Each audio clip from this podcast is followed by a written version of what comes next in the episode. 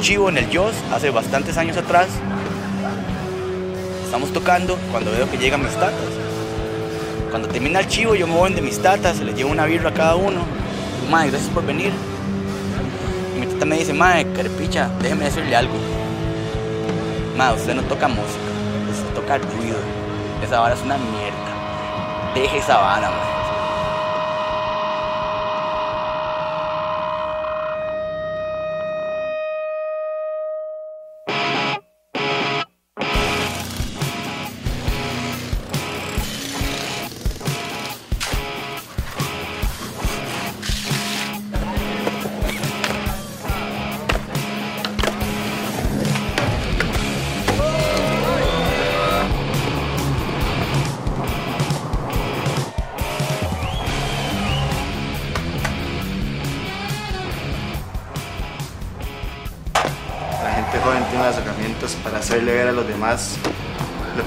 Puede llegar a ser.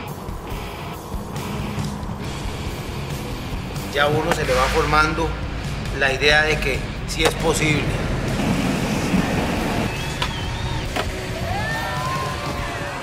de una u otra forma, todo el espacio, tanto artístico como musical underground y el skateboarding, van de la mano. ¿Por qué? Porque al final de cuentas son espacios de libertad. Gracias a ese pedazo de madera con ruedas. no me hubiera abierto a todo, a, todo este, a todo este escenario gigantesco que se me abrió en el momento que comencé a patinar. ¿Verdad? Más de uno que patina pinta, ma. más de uno que patina toma fotos, más de uno que patina tiene un grupo. Y ya están los más que dicen, yo solo patino, ma, y ya. Pero es como una limitante de pensamiento, creo yo.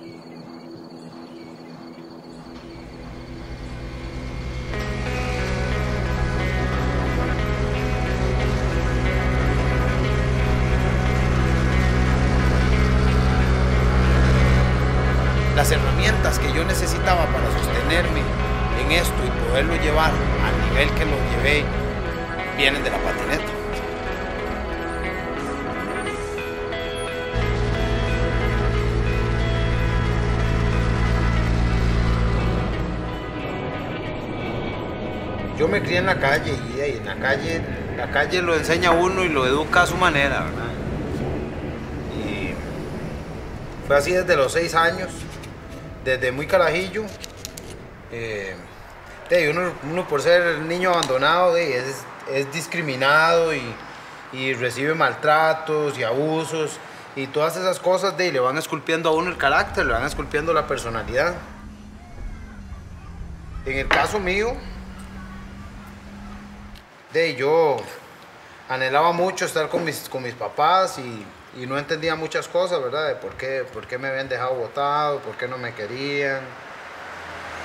Entonces, al final, la calle me, la calle me llamaba, porque yo tenía, eh, estaba en albergues del patronato y en este lugar, el de SOS, pero de, yo me escapaba.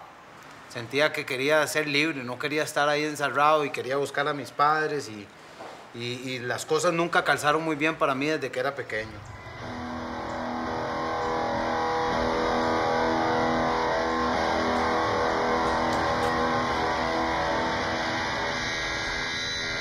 Para cuando tenía 14 años, de ya era un bichillo, todo un chapulín. Mis ejemplos eran en ese momento de narcotraficantes, ladrones y, y gente que no, de que con caminos muy destructivos.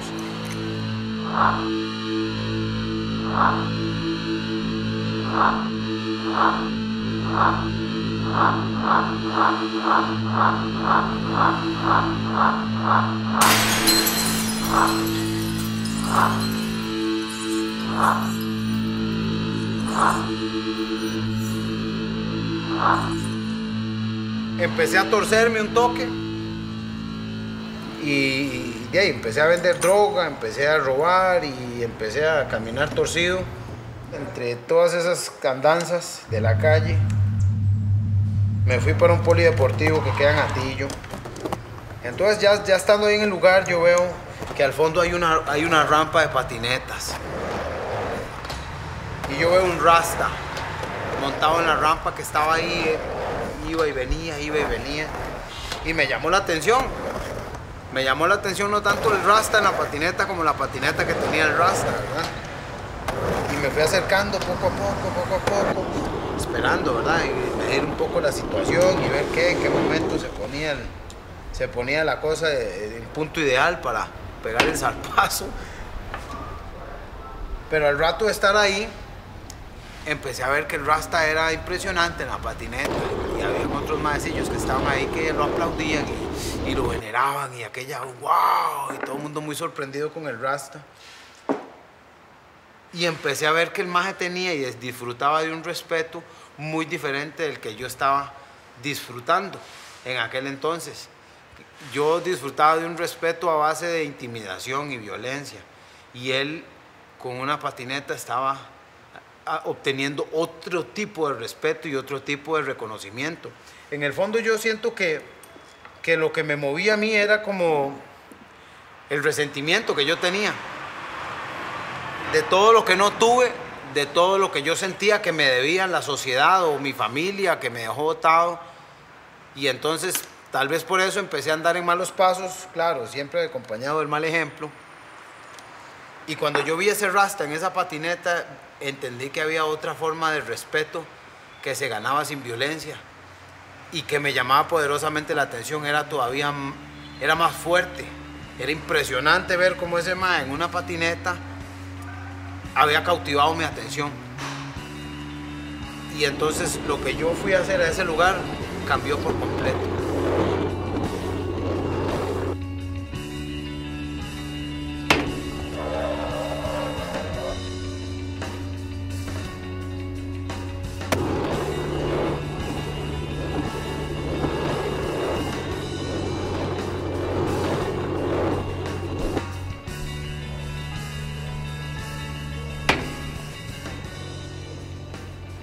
Después de la sesión yo me acerqué al Rasta y le dije, Mae, ¿cuánto vale una patineta así? "Di, vale cuatro mil pesos. Le compré la tabla al Rasta y al otro día estaba a las 6 de la mañana en la rampa.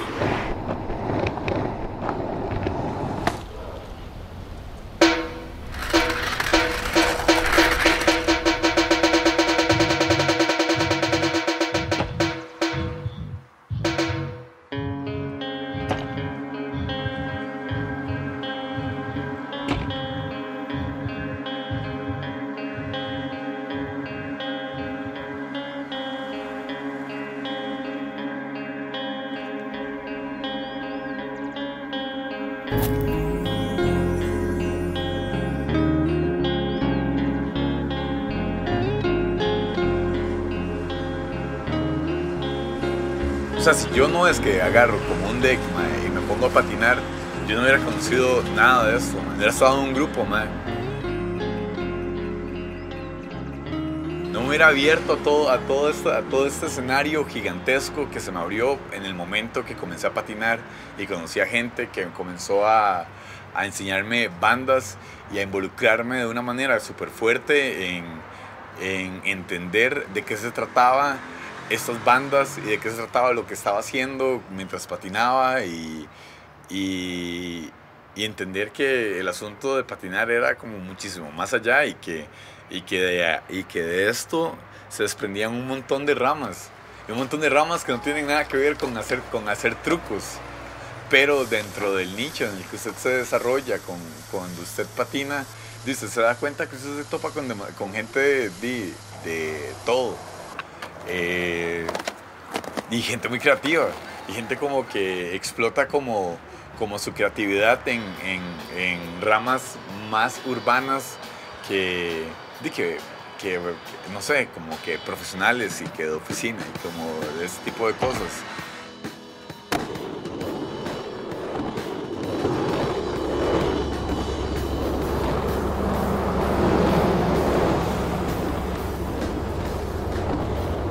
Para mí el, patinar y eso no es como de un deporte y ya está. Para mí es cultura, man.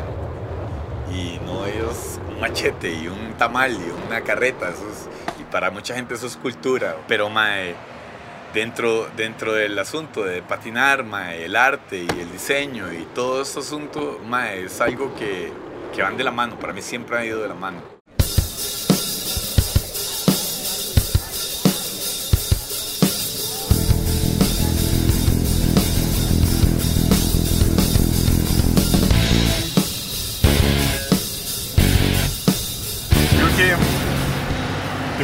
Varas, soy, soy medio idealista ahí, medio, enamorado como de los rides, como de que si una vez dije eh, cuando estaba chamaco y patinaba todos los días, todos los días, porque lo que sí quería era patinar bien y ser pro. eh, era como que siempre dije, mae, no, yo toda la vida voy a patinar. Mae". O sea, si me cuadra tanto, voy a patinar.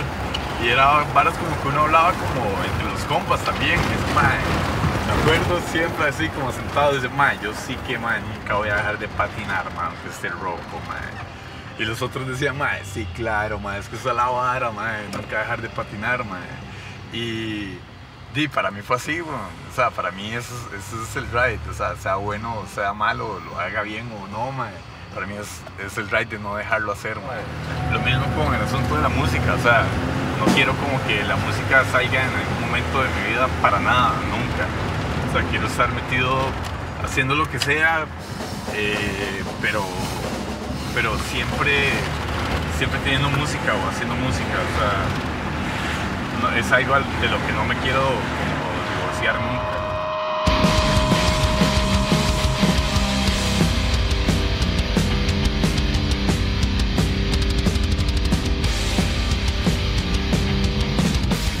También es algo que lo he hecho con el straight edge. eh, y comencé como cuando yo tenía como 15 años. es, yo he sido como una base ahí, como de la vida, súper loco porque cualquiera puede llegar y decir, di cómo solamente no tomar, no fumar y no, te- y no hacer drogas puede ser como algo o tan trascendental en su vida y es porque simplemente es que el straight edge es muchísimo más que eso, o sea, es algo que sí, que sí es, es tangible, usted lo, lo ve, usted lo siente, usted sale con su grupo a otro país solamente porque su grupo es straight edge y su grupo es hardcore y entonces hay gente que todavía si usted es vegano o si usted es vegetariano todavía va a haber muchísimo más gente anuente a abrazar su banda o a abrazar eh, a abrazarlo usted aunque usted venga afuera en su casa sin, sin conocerla y eso es tal vez eh, creo yo el éxito que ha tenido Billy afuera que Billy, por ser un grupo straight edge, es un grupo como que se ha agarrado como demasiado, como de eso, para salir. Y es porque es, es algo que normalmente se acostumbra a hacer. Entonces, di, como ve, para mí es una parte súper fundamental ma, de la vida que no solamente di, ma, la he visto reflejado como en, como en mí, sino como en los proyectos que he tenido. Como esa vara eh, di, me, ha- me ha ayudado ma, a seguir adelante conmigo y con, y con las varas que, que me he propuesto con, con, los, con las bandas. Entonces, di, súper loco. Vamos a comprar frutilla.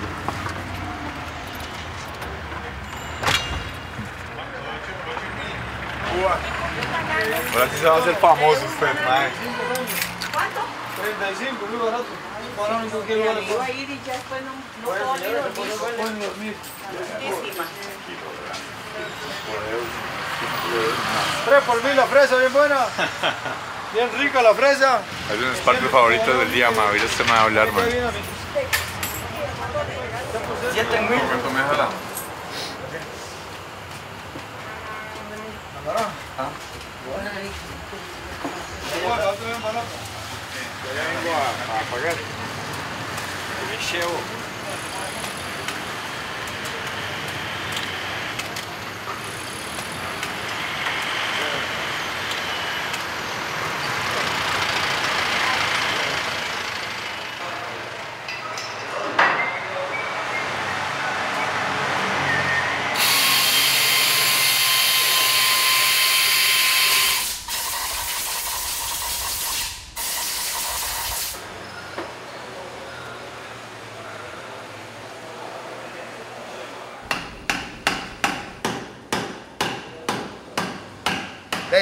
fui, me fui, me puse a patinar y me puse a darle y a darle y a darle. Y, me empezó a gustar. Y empecé a, a crecer y a crecer y a crecer. Al año y medio de estar patinando, ya se me acercó una marca y me dijo que me quería ayudar. A los dos años de estar patinando, empiezan las competencias de skate. Y entonces yo empiezo a ganar.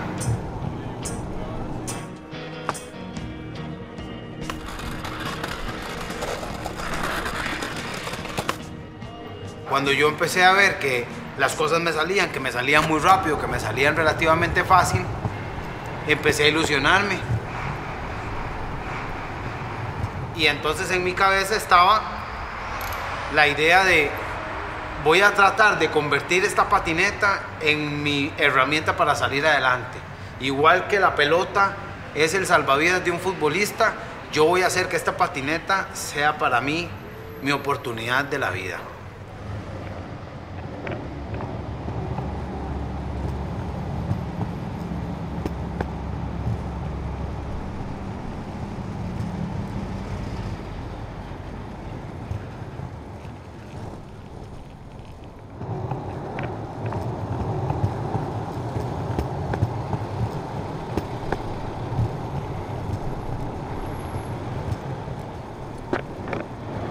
Después de, un tiempo de estar aquí, patinando y ganando algunas competencias, ya uno se le va formando la idea de que sí es posible, sí puedo tener, tal vez sí tengo lo que se requiere para ser pro.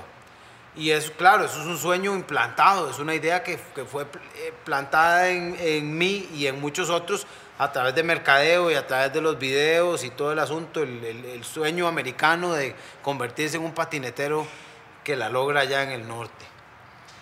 Entonces llega la noticia de que uno de los más grandes del skate de todos los tiempos, Jamie Thomas, va a estar en Panamá.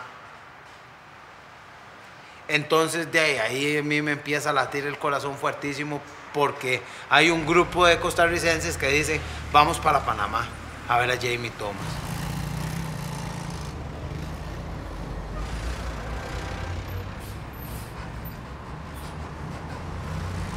Entonces llega el día en que finalmente, bueno, ahí conocemos a Jamie Thomas. Y la exhibición va a ser en un, en un gimnasio en Panamá eh, que está lleno a reventar. Estábamos patinando un montón, varios costarricenses y varios panameños. Estábamos en el, en- el lugar ahí con unas rampas medio hechas que había en ese tiempo.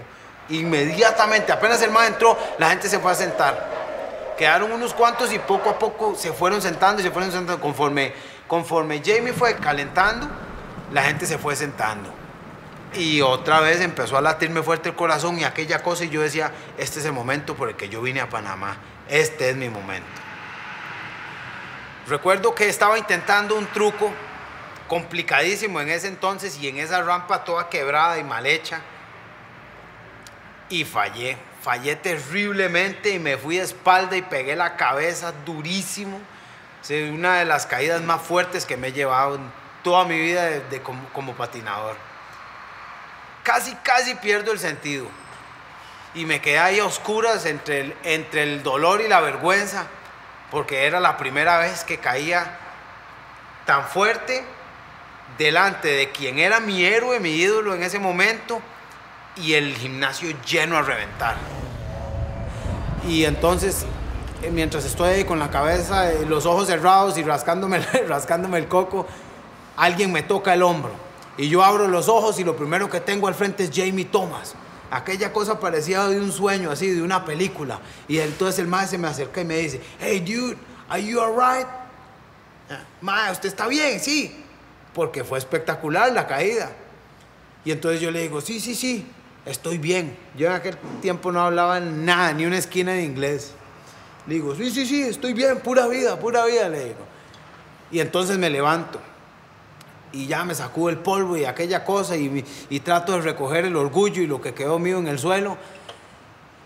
Y mientras voy dando la vuelta para montar, para, para ir a agarrar impulso otra vez, no se me olvida y fue algo que me marcó enormemente. uno de los costarricenses que andaba conmigo, que es mi amigo y lo estimo muchísimo todavía y demás, me dijo, Mae, Willy, ¿por qué mejor no se sienta?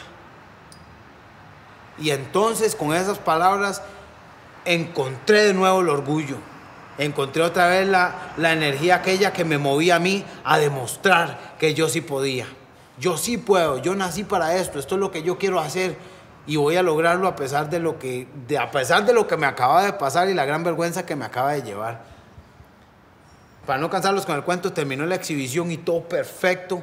Y Jamie se me acercó al final y, y- me, me- chocó la mano y me dio un abrazo y me dijo, en inglés, me dijo, bien patinado, mae. Gracias por haber patinado conmigo y no dejarme solo ahí.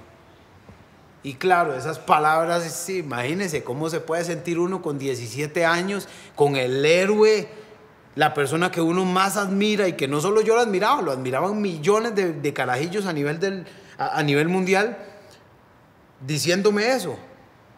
Y entonces yo en ese momento yo sentí que, que todo había valido la pena, todo, incluso la caída, todo había valido la pena hasta ese momento.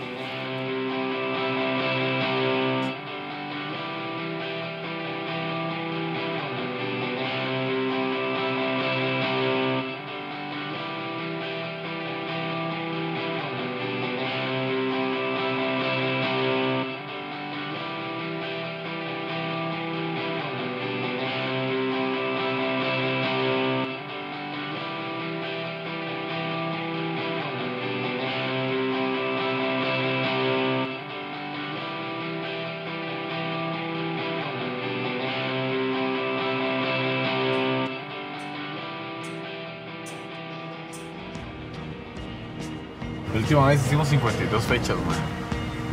Pa, pa, pa, pa, pa, pa, pa, pa, pa, pa, man. Y creo que lo más aburrido, man, es cuando uno no está tocando. Es demasiado loco porque están diciendo, bueno, estoy trabajando en, Suiza, y en Portugal, y en Francia, y, y en Alemania, y en Bélgica, haciendo algo que en un momento, cuando comencé tenía mis 12 años, jamás me lo imaginaba. O sea, tocar de Curitiba hasta Belén de Pará, que, y que es de un, lado, de un lado a otro, y pasar ahí en medio por todo esto solo porque, por, por el grupo. Y porque usted comenzó gritando en una fiesta de 15 años en la casa de un compa, se dio cuenta que eso le gustó y a los años eso se transformó a, a que le esté, le esté falta- me esté faltando ahí como un par de continentes. Pero, pero son un par de continentes ahí lo que hace falta, madre, con un grupo de Costa Rica cantando en español fijo, que ha sido algo demasiado importante para nosotros.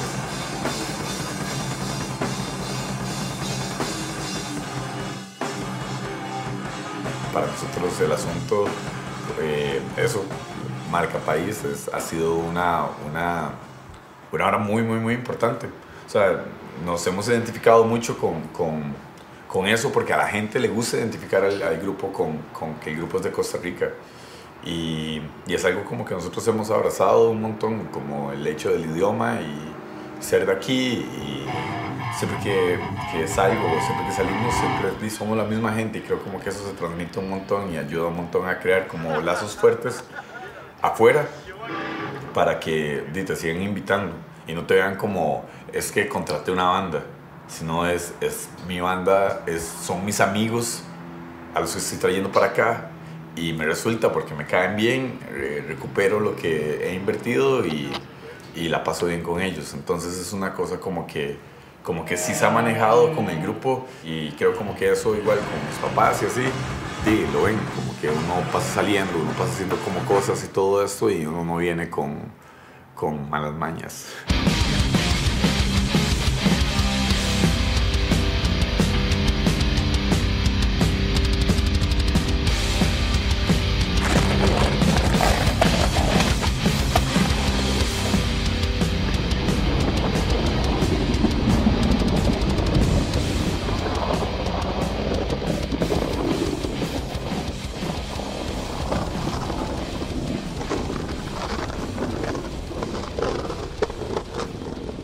Una u otra forma, todo el espacio, tanto artístico como musical underground y el skateboarding, van de la mano. ¿Por qué? Porque al final de cuentas son espacios de libertad. La búsqueda de libertad es eh, innato en el ser humano, o sea, desde el momento en que la persona intenta hacer su propio estilo.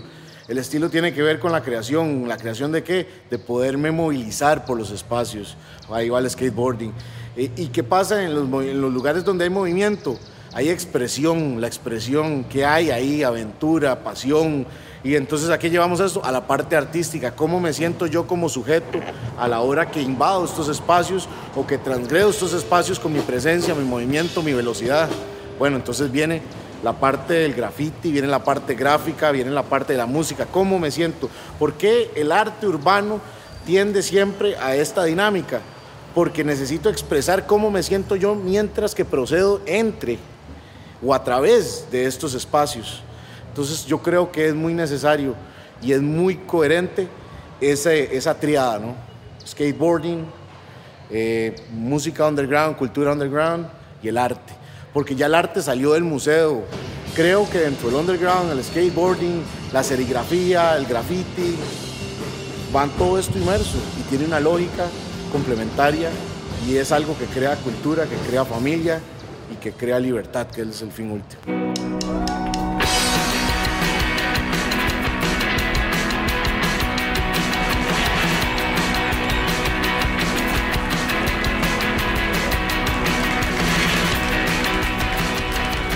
El solo hecho de hacer eso requiere mucho tiempo y mucho esfuerzo mental, psicológico y demás, porque para ser patinetero ya no tanto ahora como antes, pero antes la policía nos veía caminar por las calles y nos paraban y nos requisaban y nos preguntaban y, y si te veían rodar en la calle te quitaban la tabla. Igual el asunto como de, pintar en la calle, más. Se está pintando en la calle, di, puede llegar la policía, puede llegar lo que sea. Se está pintando en la calle, se está poniendo como su arte donde, donde nadie le dijo que lo hiciera y donde todo el mundo le dijo que no lo hiciera, más bien, man. La mayoría de las paredes que he pintado son paredes que están ahí en la calle y llegamos a dar así con la esperanza de que el dueño no se enoje, de que la paca no nos joda. Y nosotros mismos llevamos nuestras pinturas y nos ponemos a darle, ¿verdad? Y justamente cuando yo pinto una pared lo que estoy tratando es de mejorar el espacio, ¿verdad? No es hora de poner mi nombre en gigante y esa trama, yo marqué el territorio, no, no. Lo mismo en los chivos, usted di, no tenía chantes, nadie quería que usted tocara en, en su, en, su, en su lugar. Eran tres, cuatro, cuatro lugares que prestaban para que usted tocara esa música, escándalo, ma. Y ahí, irreverente para, para los, los señores, ma. Y entonces hacía las varas en, un patio, ma, y hacían las varas en los patios, el sonido de amplificadores. Llegaba un montón de gente, todo el mundo ahí en el slam, ma, todo el mundo feliz, llegaba la policía y era lo mismo, la misma vara. Sí, o sea, nada que ver, o sea, nada más abrimos un espacio para que la llegue que pasa, la gente que pase, toque música, o sea, no es un delito tocar guitarra en la calle, ¿me entiende? Entonces usted va, pone, pone lo suyo ahí, usted va y patina ahí, usted va y toca y toca. Y cuando canta lo que usted canta, ma, está cantando esa vara que normalmente la gente dice, ma, eso no debería estar diciendo eso, eso es rebeldía. Y para mí el skate y todo ese, y todo, toda esta, eh, no sé, forma de expresión cuando es arte, es, es, es rebeldía, ma.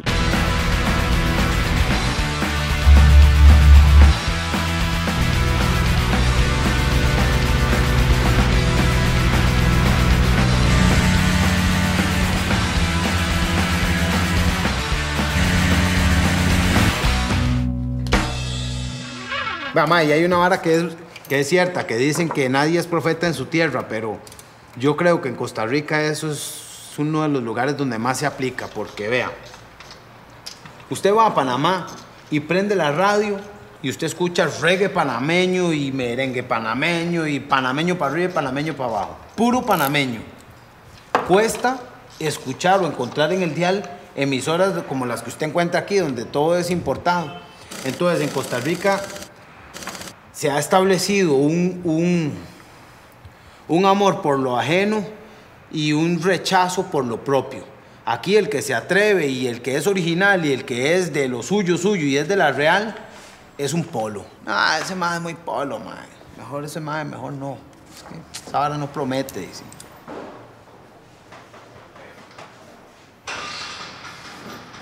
Creo como que la apertura eh, de espacios ahorita es muchísimo más grande.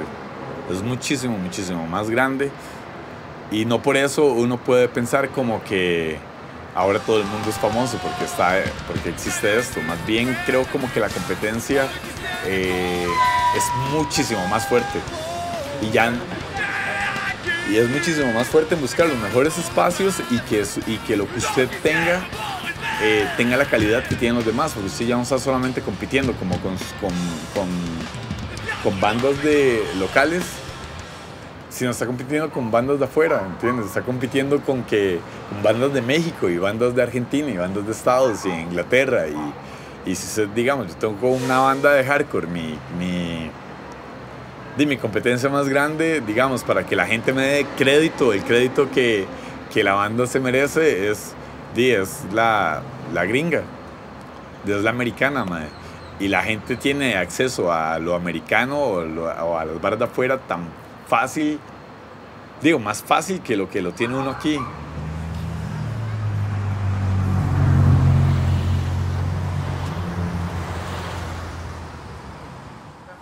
Eh, es, es muy, muy, muy raro ver como a una, como a una persona que, que toque y que viva solamente de la música. O sea, eso pasa, es raro aquí, es raro en, otros, en otras partes, pero eso es porque el, el arte en todas partes no es algo como que se, como que se, como que lo empujen afuera, como que la gente le dé crédito. Entonces usted llega y le pregunta a cualquier persona aquí en Costa Rica, mae, eh, ¿qué piensa usted de la música nacional? Y va a decir que es una mierda. Nada más porque es, porque es música nacional. Cuando no saben que, que tal vez usted llegue y le pone un grupo de aquí nacional, no le dice que es nacional y le suena, le suena lo que a él más le gusta de afuera. Entonces ya hay, ya hay cultura, o sea, ya hay, ya hay mucho, ya hay mucho, mucho talento. Lo que pasa es que no hay cultura. Cultura que llegue y apoye la- las bandas nacionales, que saque esto y que le enseñe a la gente que este tipo de cosas, música, arte, eh, pintar, mae, hacer la música, es, tiene que ser valorado, tiene que ser valorado tanto como, como lo hace digo, un doctor o lo hace un abogado, mae, porque es algo como que usted igual tiene que darle dedicación, práctica y usted tiene que ser bueno en eso.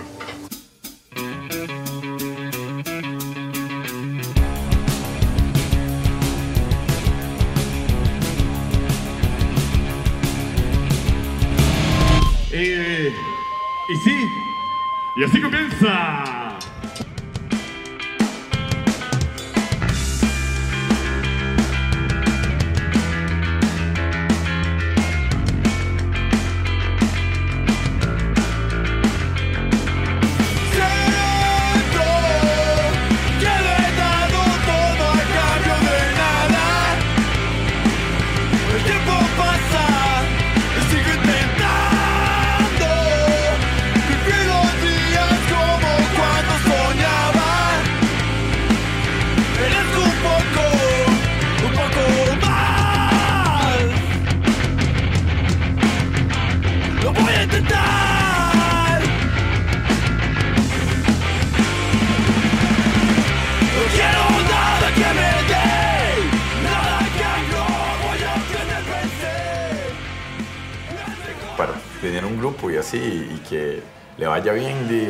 Que, tiene que invertir bastante en el grupo, tiene que invertir, sacar de su bolsa plata que usted sabe que no va a recuperar, eh, que usted llegó e invirtió en su concierto para flyers, eh, un poco de harina, eh, para el sonido un poco de harina, terminó pagando como 350 mil colones con lo que usted tal vez hubiera podido comprar en, en un PlayStation y hubiera sido feliz y mae, pero eso es lo que le hace feliz, es hacer el concierto. Y que el concierto se llenó, usted le pagó a todo el mundo y usted se llevó algo para comerse un sándwich en Subway. Y ya está, man. Eso fue lo que le alcanzó 10 rojos. Y para uno eso es la felicidad de uno, man. Y si usted dice que usted ama lo que usted hace, invierta lo que usted tiene en eso, man. Es igual, di, no sé. Y la gente que grafitea y eso es lo que le cuadra, di, mal, man no piensan que si se le va a manchar el pantalón, man, el mal le cuadra que se le manche el pantalón, y el mal le cuadra ir y, comprar, y invertir en boquillas y en sus latas y en su, y en su pintura y su vara y llevar su escalera y, llevar la base para la vara y pasar todo el domingo ahí pintando, mae, que, de qué sé yo, mae, que estar haciendo una carne asada viendo, el- viendo el partido, mae. y eso es la, la felicidad de, de, de este mae. Y lo que para mí, lo que para mí me parece como más importante es eso, es no perder su libertad, mae, y no perder como, no venderle como su tiempo como a los demás y tratar de invertir más el tiempo en lo, en lo suyo y en usted. Porque, mae, lo que el mundo le impulsa a usted es, no sea creativo, mae, no piense. Nosotros ya le decimos en qué pensar, mae. Nosotros ya le decimos en qué trabajar. Eh, usted no, no, use, no use su mente, vea tele, mae. Eh, juegue play. Eh, haga cualquier otra cosa, pero mae, no, use su creatividad. mae. Si, usted, si usted hace su creatividad, si usted usa su creatividad, usted no va a hacer nada. Ok, que usted le gusta bailar, ¿qué mae? Bailar, usted nunca va a ser un 5 si usted baila. Eh, y la gente, todo lo que usted, todos sus anhelos, los, los transforma en- los monetiza. Sus anhelos tienen que ser monetizados. Y si no monetiza bien, entonces su anhelo eh, es una mierda. No cuenta, no vale. Mae, y, y creo que eso es súper triste, mae. Cuando usted, cuando usted monetiza su sueño, mae. Cuando usted llega y dice, ok, yo quiero hacer esto, pero ¿cuánto me va a dejar? O sea, ma, yo sinceramente, yo no sé, ma, tal vez di, suena idealista y tal vez di, me, eh, no sé, me muera como Tesla ahí, todo solo. Pero estoy completamente seguro que en su momento el ma hizo, lo que más quería, inventar, ma, crear, ma. Y para mí eso es lo más importante. O sea, si tengo la oportunidad ahora de hacerlo, lo voy a hacer, ma. Y creo como que eso es lo que hace la gente, o mucha gente todavía mantiene ese espíritu, mae. Y para mí, a, a partir de ese punto y tratar de usted eh, encontrar mae, un futuro en esa creatividad artística, mae, ya es algo que va totalmente contra el sistema, mae. Y por eso es que cuesta tanto salir, mae. Entonces, si somos como una, una subcultura, una cultura súper di, súper fuerte que no se deja morir, mae. Parece de vuelta A donde todo esto empezó El mismo viejo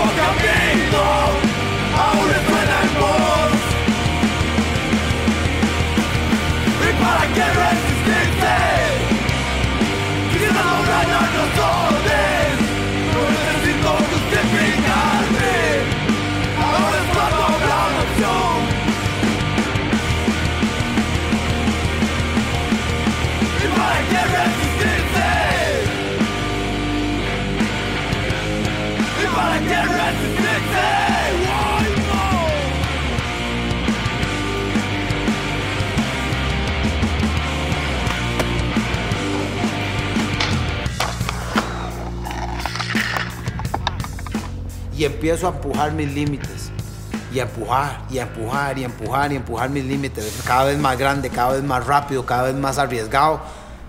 Hasta que en un momento de esos fallé. Y me vino una lesión que lo cambió todo.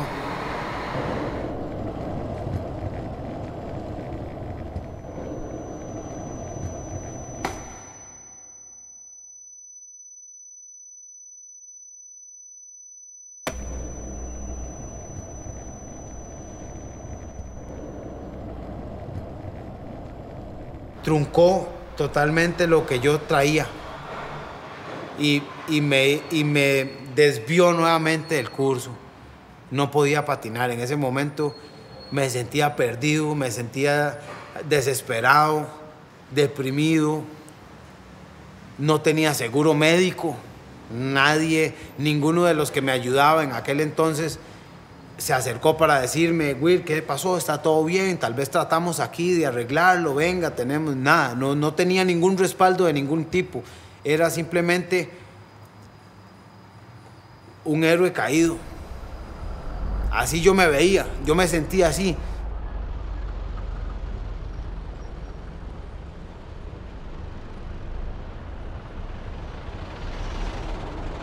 Un día fui al médico para ver, ¿verdad? Porque ya, ya la cosa era, ya era insostenible, los dolores y la hinchazón de rodilla y todo aquello.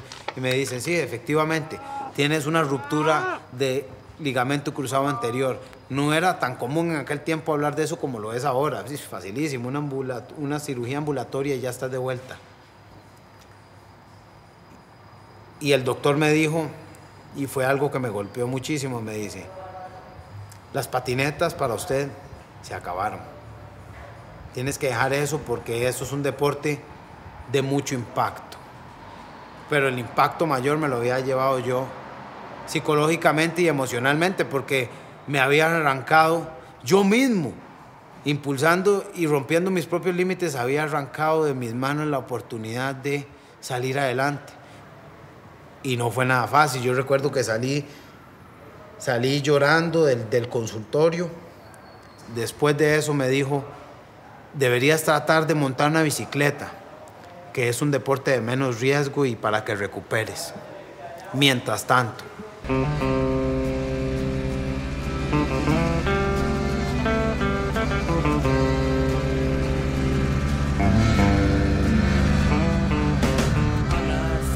Yo me monto en una bicicleta y empiezo a andar ahí, a darle, darle una bicicleta de ruta. Eventualmente logré montarme en una patineta. Fui evolucionando poco a poco, poco a poco, poco a poco, con más coraje que, que capacidad. Empecé a aceptar de que a mí el avión de la oportunidad ya se me había ido, ya lo había perdido. Pero mi necesidad de volver a tener lo que tanto me gustaba y lo que tantas buenas oportunidades me había dado era más fuerte. Pero en ese proceso, para lograr eso, me ayudó la disciplina, la perseverancia, la constancia y la entrega que me había enseñado la patineta hace unos años.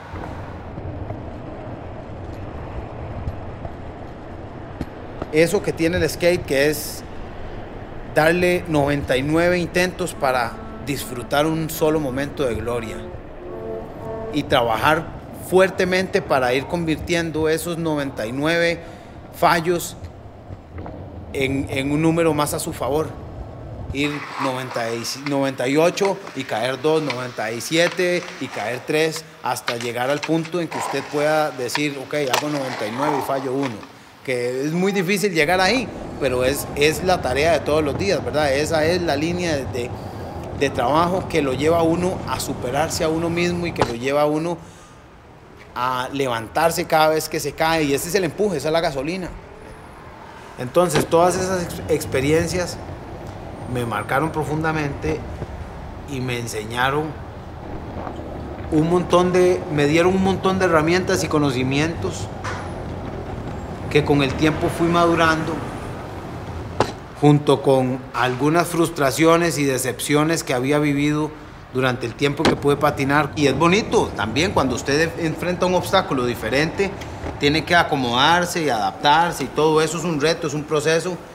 Y ahí está la versatilidad o, el skateboarding infinito, donde todo cambia constantemente y entonces se vuelve un desafío nuevo. Hay que estar adaptándose y modificando.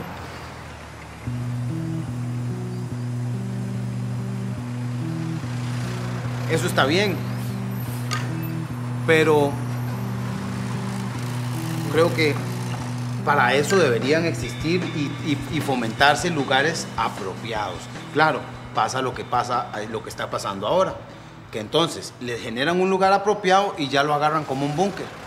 Se armaban grupos en, cerca de un árbol y empezamos y lo tenían ya lleno de basura, parecía ya como un, un point, un bunkercillo por decir, y lleno de basura, de tarros, de latas, de cervezas, de chingas de cigarros, las tocolas. Llegaba las la policía y creían que uno es el que está tomándose eso y fumando así. Y pues nosotros buscando otra cara, pues los empezamos, barrimos donde ellos estaban, los corrimos, les dijimos que no se sentaran ahí, que si venían a ver aquí a patinar, porque también aquí pueden tener, venir, vienen niños a veces.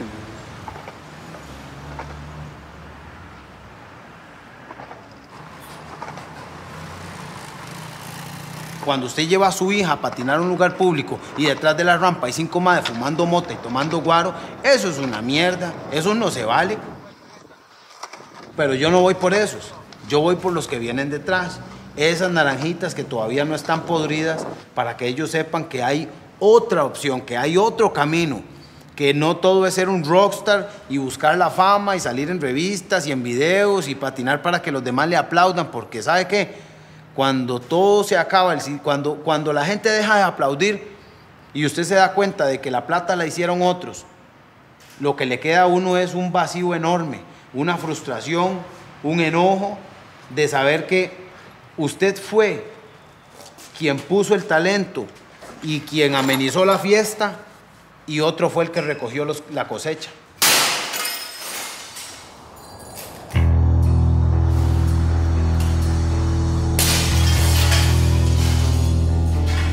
Creo que la, ne- la negatividad que uno puede tener mae, con su proyecto mae, y,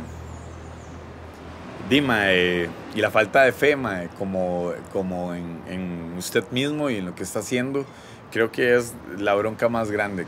Creo que ese es el obstáculo más grande que uno, tiene que uno tiene que vencer. el, el ride de, de, de no creer en, en- en su proyecto. mae.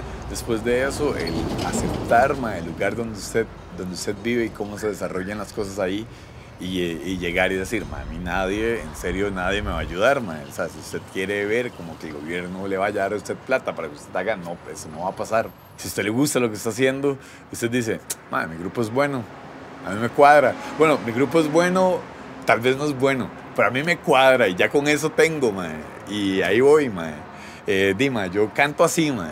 Tal vez a gente no le cuadra, pero a mí me cuadra, yo me siento bien, mae, y voy a hacer lo que sea para que el grupo siga. Y, me- y quiero tocar aquí, quiero hacerlo aquí, quiero ponerlo allá. Entonces, Dima, las trabas que usted mae, más se va a encontrar y las, y las barras que usted tiene que aprender a, a, so- a sobrepasar es el negativismo que usted mismo tiene sobre los proyectos que usted tiene. Es esa vara. Es ven- vencerse a uno mismo con, sus, con, con su negatividad.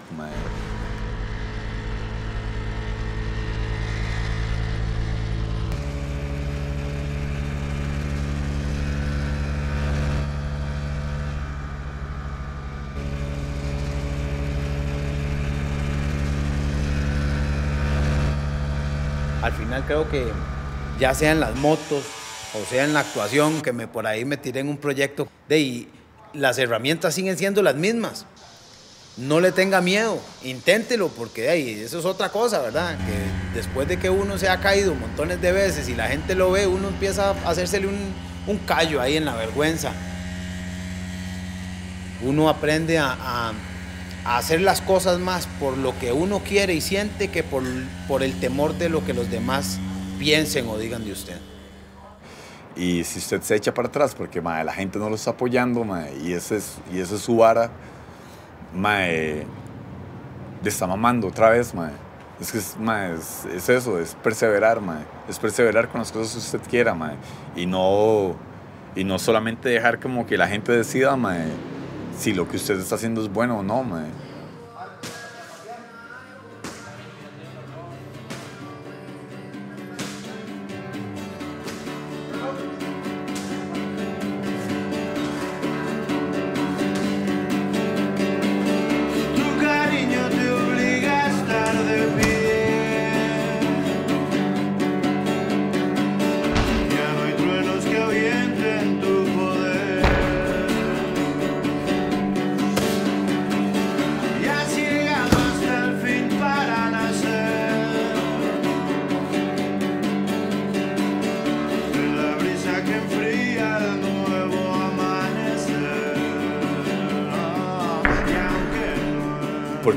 Para este tipo de varas, di, hay que agarrarse los huevos y hay que, y hay que tratar de hacerlo, mae.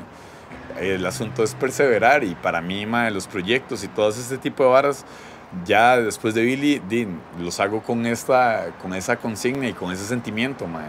Vamos a perseverar, vamos a hacerlo, di, ¿qué, qué tiene, mae? O sea, ¿qué, qué tiene?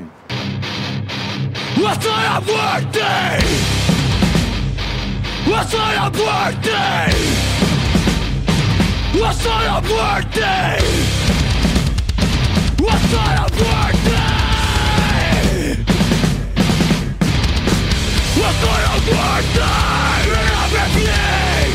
Not a blood of worlds and a vehicles. Was not worthy. Not everything.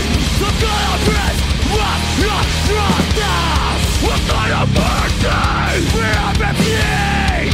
Swallowed with because of me It's not a Fear of emptying Don't reflect on the scene.